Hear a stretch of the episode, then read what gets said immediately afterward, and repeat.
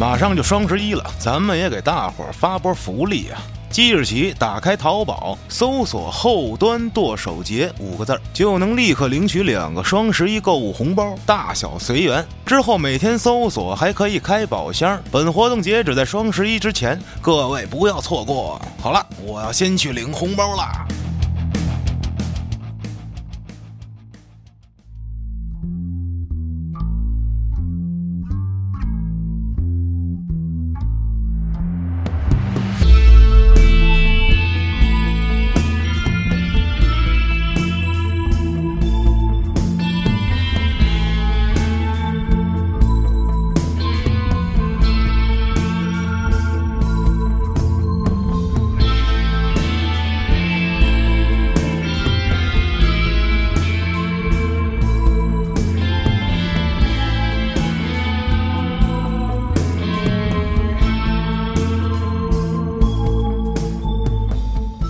收听后端案内人。如果您有一些比较离奇的案件想与我们分享，可以搜索后端组的公众号投稿给我们，也可以通过小编加入我们的微信群和我们一起聊天互动。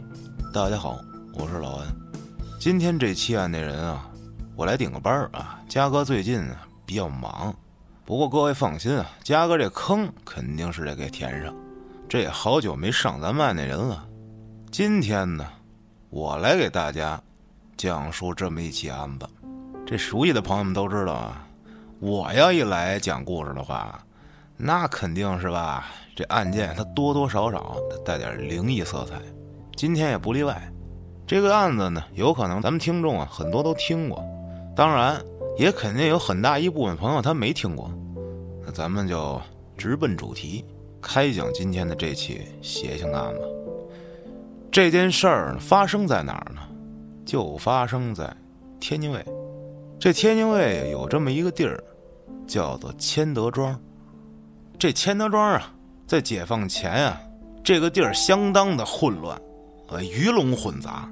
这里面呢，一般就是住着这些比较贫困的老百姓以外啊，就是这些地痞流氓啊，为非作歹，滚地龙、坐地炮，就说白了，就是黑恶势力的聚集地啊。后来啊，解放了，哎，这个地儿渐渐的呢，就一改当初的样子了。现在已经是改造的啊高楼林立了。这上世纪九十年代的时候，全都是平房。就话说有这么一天，从早上就开始听见有狗叫，啊，有一条狗嗷嗷叫，吵的人受不了啊。出来一看呢，原来啊，一邻居家的狗。这邻居是一老头儿。老头家养了这么一条，就是一条土狗啊。这土狗呢，拴在这个屋外头，就是一顿猛叫，啊，不知道为什么。那这不行啊，这太扰民了，就准备啊，敲开这老头家的门啊，跟这老头说说：“你这干嘛呢？管管呀，是吧？”这老头呢，属于一人独居，这性格呢，不好热闹，很少跟周围邻居啊。说话打招呼，这跟街坊也很少来往，大家对他也不怎么熟，也不像别的老头似的路边下盘棋什么的，啊，比较孤僻啊，这么一老人。这老头家这狗啊，平常啊根本就不乱叫，啊，很老实，所以今天这么着一汪汪一叫，哎，给这邻居们都惊动了。这街坊啊就出来了，哎，上这老头家敲门来了，帮忙一拍门。大爷，您家这狗这老叫啊，出来管管啊！可是这敲了半天呀，屋里没人搭话。哎，这一会儿就有人觉着呀，这事儿有点不对劲了。这老头一人在家，不是一个人倒在这屋里了吧？别是病了吧？这也没人管，是吧？有可能不？哎，结果呢，大伙儿就绕到这个平房这后边去了。这后边呀有窗户，啊，窗户里头拉着窗帘但是透过这窗帘呢有缝儿，可以往里看，就看这屋里啊黑咕隆咚的。可是发现这屋里的地面上趴着一人，干了。这老头别是真倒在这屋里了吧？外面梆梆拍门，这都听不见。结果就赶紧招呼这帮邻居啊，都出来了。街坊们一合计，说别人这老头啊，脑溢血、脑梗是吧？突发什么病倒在这屋里了吧？说这得赶紧救人啊！怎么着？那就把窗户砸了呗，破窗呗。就这么几个小伙子，哎，年轻的过去拿石头把这窗户给砸了，就准备啊翻进去从里面把门打开呗。结果刚一进到这屋里，我的个天！一阵血腥扑鼻，这地上一滩血，这老头就倒在这血泊当中了。这明显命案现场啊，赶紧就报警了。这民警啊接到群众报警，哎，就来到了现场。这命案啊，那直接就勘探现场啊。在这勘探的过程中啊，发现啊，这老人啊。身上被刺了好几刀啊，地上一大滩血，啊，这老头呢就趴在这血泊中。可是发现了一点异常，说怎么呢？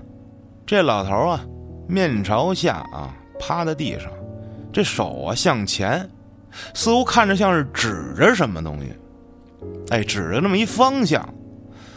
哎，这民警赶紧就顺着老头指的方向往前看。这老头指着哪儿啊？指着墙边这么一个大衣柜。这民警们把这大衣柜打开，发现这里面除了一些这老头的衣服什么的，也没有什么有价值的线索。哎，结果有一名警察，他蹲下拿手电啊，照了照这衣柜下头。这衣柜不是有四个腿儿吗？底下跟地空出这么一块来，怎么这么巧？这底下有一张纸片儿。掏出来一看啊，是一个人的名片。这名片啊，上面写着蔡某。这有一条线索了。继续勘探现场啊，发现这地上这血迹啊，中间有一块啊，有一块空白。那是不是说明这有什么东西？当时在这地上这血流过这个东西的时候，给它隔过去了。后来呢，这东西又被拿走了。所以这地上哎，留出这么一小片空白来，多大个呢？像是就是一个小圆环啊这样的。这屋里除了一些打斗痕迹啊，还发现什么呀？在这老头家这桌子上啊，有一碗啊炖好的牛肉和一双用过的筷子。接着就发现这个屋里的墙上有这么一块啊方方正正的一块墙皮啊。跟周围的颜色它不一样，啊，这一块它比较干净，而且这上头还有一钉子，哎，那大家肯定一想，那这肯定原来这挂过东西是吧？哎，有可能啊是挂过什么字儿，挂过画儿在这墙上。走访街坊，走访邻居，得知啊，这老头啊家里还真有这么一幅啊，这个有点年头的这么一山水画。这民警们就想啊，这有可能。是一起入室抢劫杀人案，啊，为的呢就是抢这幅画。回去之后，民警们就开始调查这个名片上的这个蔡某。后来查出来啊，这蔡某干嘛呢？就是一搞传销的，这保健品传销啊，从那会儿就有了，是一南方人。把这蔡某找出来之后啊，盘问他。可是呢，在案发时间啊，这蔡某啊正跟外地出差呢。并且有证人，啊，有充分的不在场证明。这看来不是他做的，但是就问他说：“把这名片给过谁呀？”那他哪记得住啊？这个给名片这事，给太多人了，根本就不记得了呀。你也知道，这给名片啊，认识的人、熟人，那用不着给名片，给的都是可能第一次见过的人。所以这个线索呢，就断了。这蔡某的嫌疑啊，就被排除了。后来经过这法医的检测啊，侦查员们大吃一惊，怎么回事啊？这老头这胃里啊，并没有任何食物，那就说明这老头没吃东西。可是桌子上那碗牛肉可是被人吃过了，这难道是凶手吃的？这凶手做完案行完凶，竟然。还有心吃一口桌子上死者的这做的这牛肉，令人发指啊！这心得有多大？后来呢，那就根据老头丢的这幅画这个线索呀，警方们决定啊，去这个当地的沈阳道啊旧物市场，哎，蹲个点儿，看看最近有没有人啊来出手什么字画之类的。哎，一连几天呢，并没有什么收获。可就在这一天，侦查员啊跟这珠宝店老板聊天的时候，得知啊，这老板前几天收了这么一串手链。老板说呀，当时啊有一个人来找他卖手链，但是那老板一看这手链上啊，好像这色儿不太对，因为人家内行能看出来，这上头沾了什么东西了。这拿过来一看，别是沾了血了吧？这东西，就跟这人说呀：“说你这个上不了什么价啊，品相不整。”哎，结果那人并没有说什么，哎，低价的就给出手了。这警方一打听到这个消息，赶紧就让老板把那手链拿出来了。经过比对啊，发现这串手链。跟这案发现场啊血迹当中这块空白啊痕迹相吻合，根据老板的描述啊，大致把这个人的体貌特征给确定了，缩小了一波侦查范围。哎，这时候之前调查过的那个蔡某啊，给警方打了一电话，说我报告个事儿。哎，就之前您找我说给我看的这名片啊，虽然是我的啊，但是呢。是我之前用过的那批，跟我现在用这批不一样。虽然说这两款这名片的版式是一样的，但是有一个细微的不同。就警方发现的这一版啊，这背面啊最下面这一行啊地址啊这一块有英文，有一英文单词啊这字母其中有一个拼错了，所以呢，这蔡某啊就去印刷店啊找老板又新打了一批。那警方得知到这个消息的时候。马上赶到了蔡某说的那个印刷店，让老板啊把这个还没有做好的这一套蔡某订的新名片啊拿出来了。询问得知啊，当时啊有一个人找这老板啊印名片，这老板当时把这蔡某这个名片啊当做样子给那人看了，那个人呢随手啊就揣兜里拿走了。那这好办了，这个人既然做名片，那印的东西。上面的信息什么都有了，结果发现，这人姓李，是个专门收购旧物的古玩贩子，啊，看来这个李某有重大的作案嫌疑。警方直接就查到这李某的这个住所了，结果一查发现啊，这李某因为一场车祸死了，而且就在这案发的后一天死的。怎么回事啊？原来，这李某，他得知啊，这老头家里有一幅名贵的字画，啊啊，听别人说这画怎么着怎么着值点钱，哎，就想啊找着老头，把这画给收了。结果托人弄呛到这老头这儿啊，把自己想法一说，说我家想收您这画啊，您这画不错，可人老头不干，人老头不卖，结果聊了半天还是不行，这李某。就起了飞智了，他瞅这老头啊，一个人独居深宅，想把这画给抢喽。结果就在这动手中啊，这老头还挺厉害，跟这李某撕巴起来了。这李某情急之下，抄起这老头家一把刀，给老头扎死了。这老头啊，还剩最后一口气儿，他就发现这地上有一张掉落的这个名片哎，用这最后一点劲儿。把这名片给糊了到这个衣柜底下去了。这李某把这画取下来啊，回头一瞅，就瞅见这桌子上啊，有这老头啊刚炖好的牛肉。他竟然真的啊拿起筷子夹了几筷子牛肉塞嘴里给吃了。这打斗过程中啊，老头手里戴的这个玉珠子手链啊掉到地上了。这李某最后发现，哎，这地上还有一串呢。贼不走空，捡走了。后来发现这上头沾了血了，觉得不太吉利啊，也不好处理，决定给卖了。这就是这李某的整个犯案过程。可是呢，他回去之后啊，觉得哎不太舒服，啊，身体不适，就让他媳妇儿开着车呀带他去医院。这一路上啊，这李某就感觉有点要昏迷啊，迷迷糊糊的说胡话。哎呦，我这个傻老头抢话，这个那个说一堆。这媳妇儿说：“哎呦，你说什么呢？”结果走这路上啊，一个没留神，从这马路中间啊，窜出一条狗来。这李某他媳妇儿呢，下意识的一打方向盘，直接这车呀冲上马路牙子上来了。这怎么那么巧？这道边啊，有一个路牌子。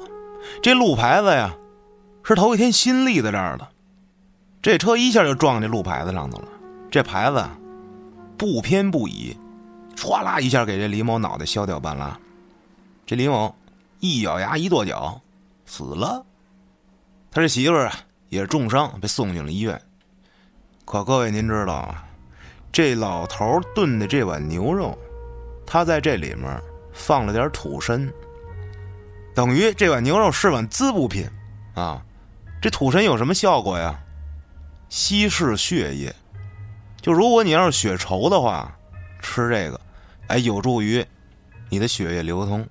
这老头估计有点血稠，可是这李某吃完了出问题了。这李某啊，有贫血症，吃完了这牛肉，一下这身体就不行了，这才要去的医院。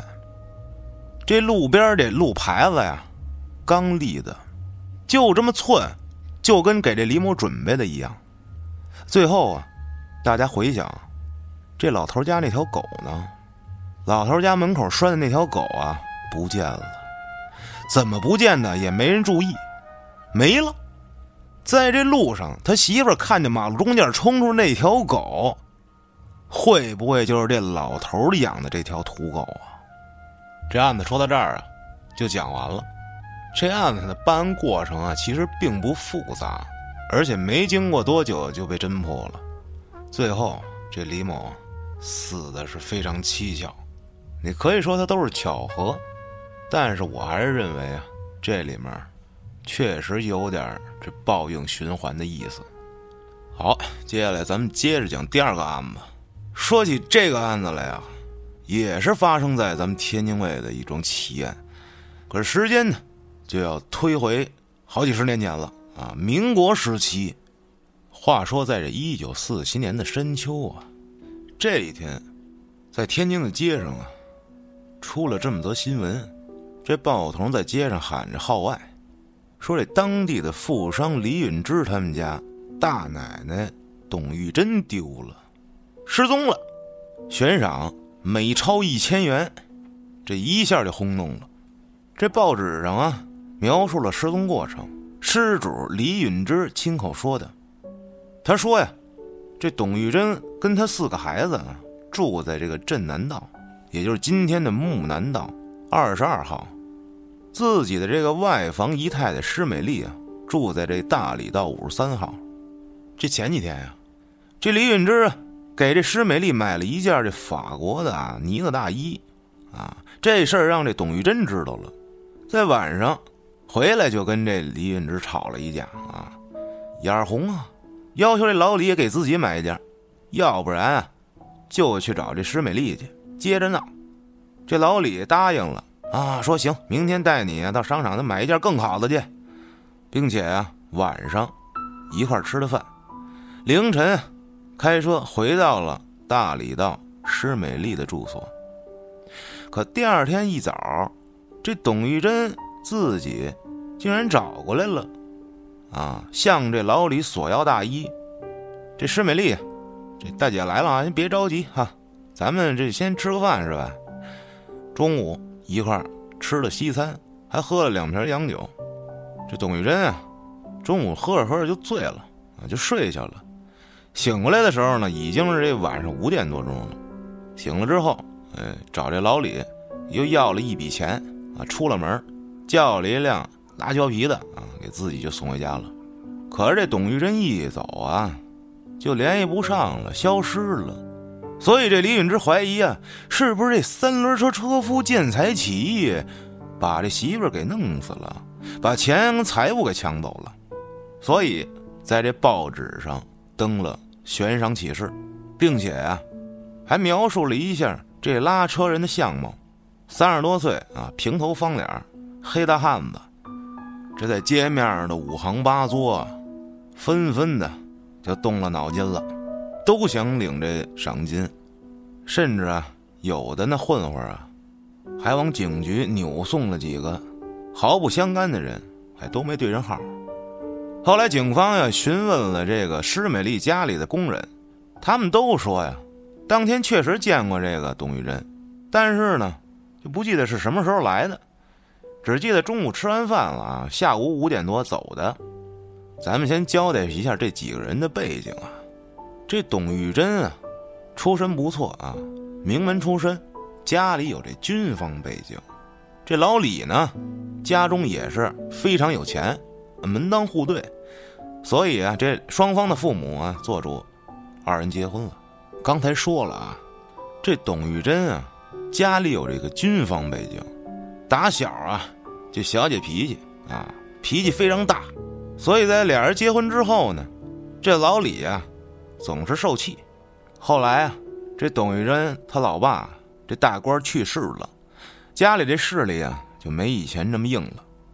这家里倚仗不上了，这董玉珍啊也就有所收敛，对这老李啊也不那么狠呆呆了。结婚这么多年，给这老李生下了两男两女。按说这一家人就这么过下去也挺好。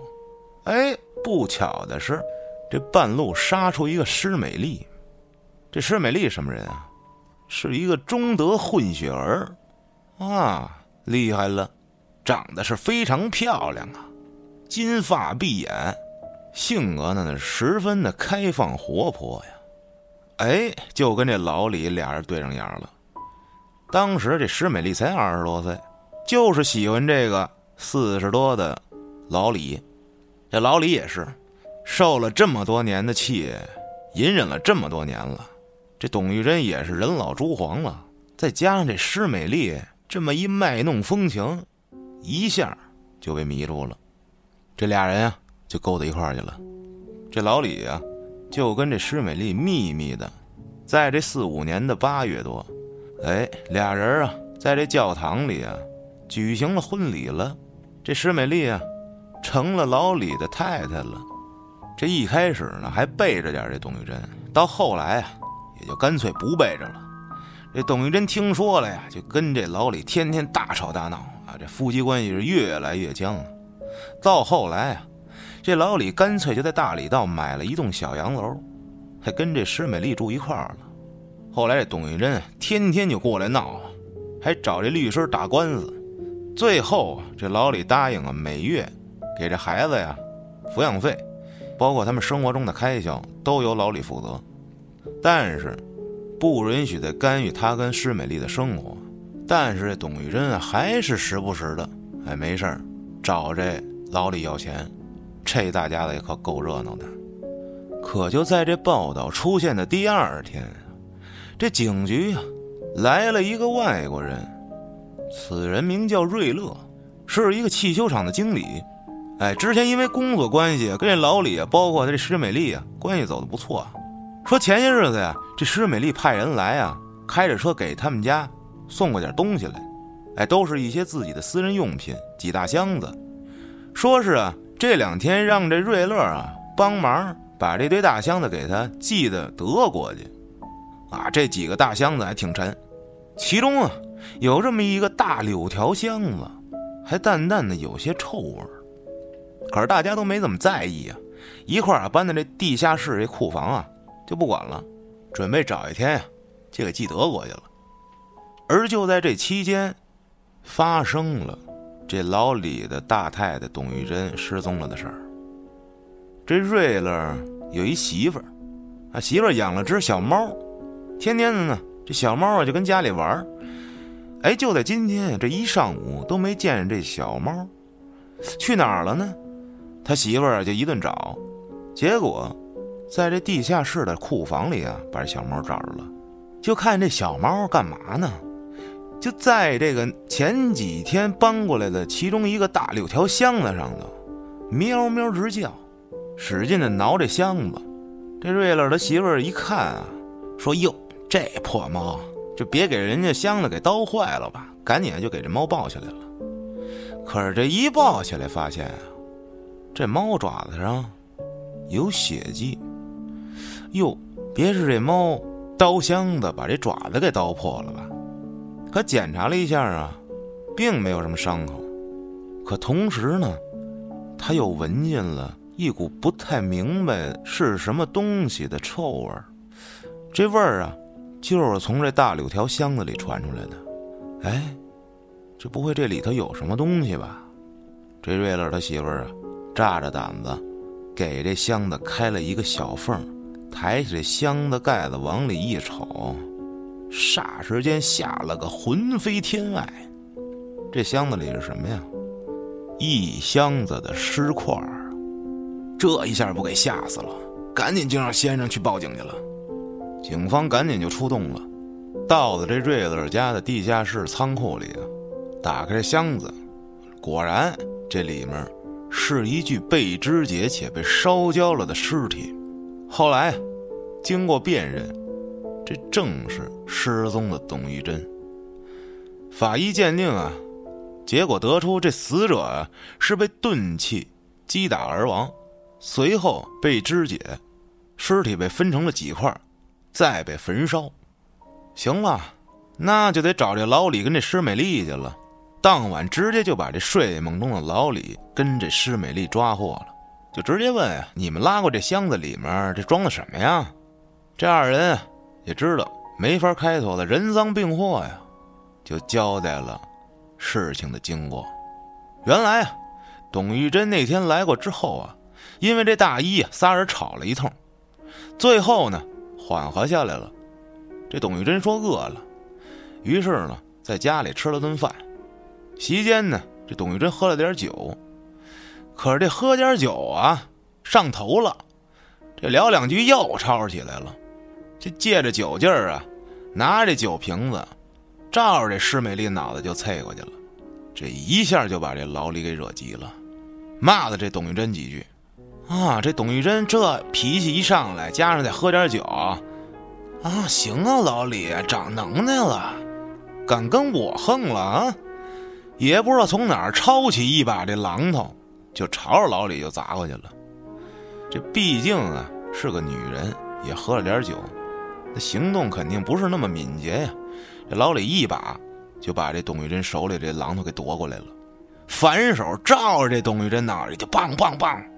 连凿数下，砸的这董玉珍啊，满脸是血，倒在地上了。这老李凑过去，照着这董玉珍啊，补了几锤子，这董玉珍死了。这时候时间啊，是下午一点多钟。这老李杀完人也傻了，愣了半天呀，这怎么办呀？最后啊，这施美丽跟这老李俩人合计啊，先把这尸体啊转移，哎。送去哪儿呢？就送到这瑞乐他们家这仓库里，然后啊，找人给送德国去。这样，所有人就再也找不着这董玉珍了。接着呢，这俩人一块儿把董玉珍的尸体从卧室拉到了这卫生间，往这浴池里一放。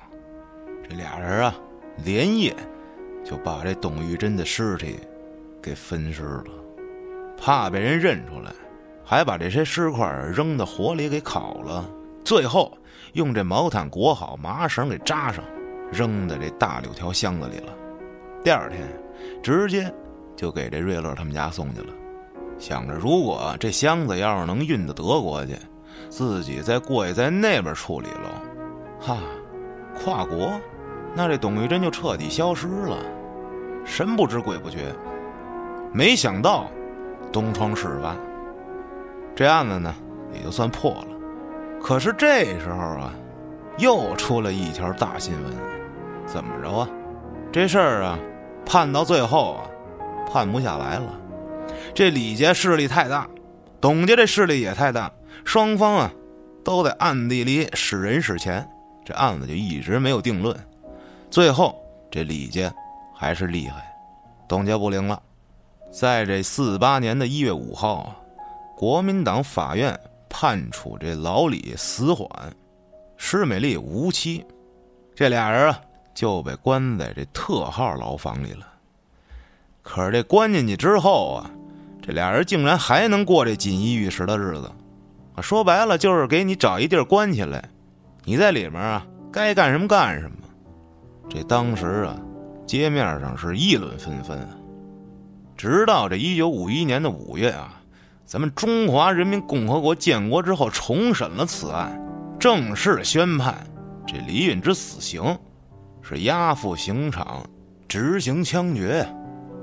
这件案子历经了五年啊，终于算是告破了。这也就是著名的天津的民国奇案之一——相尸奇案。这个案子呢，后来还被拍成了电影啊。今天讲的这两起案子呢，中间都有这个小动物啊参与。第一个是一条狗，第二个是只小猫。当然了，如果跟您听说的这个故事细节有所不同，咱们可以啊。在评论区里讨论。刚才说了啊，这也是天津卫民国奇案之一，那肯定就不止一件呀。如果各位呢还想听其他的案件，也可以在评论区里留言。今天的故事就讲到这儿了。第一次带班案的人啊，讲的不好，各位多包涵。咱们也期待着嘉哥啊出来继续填坑。好了，今天呢咱们就聊到这儿了，各位，咱们下个案子再见。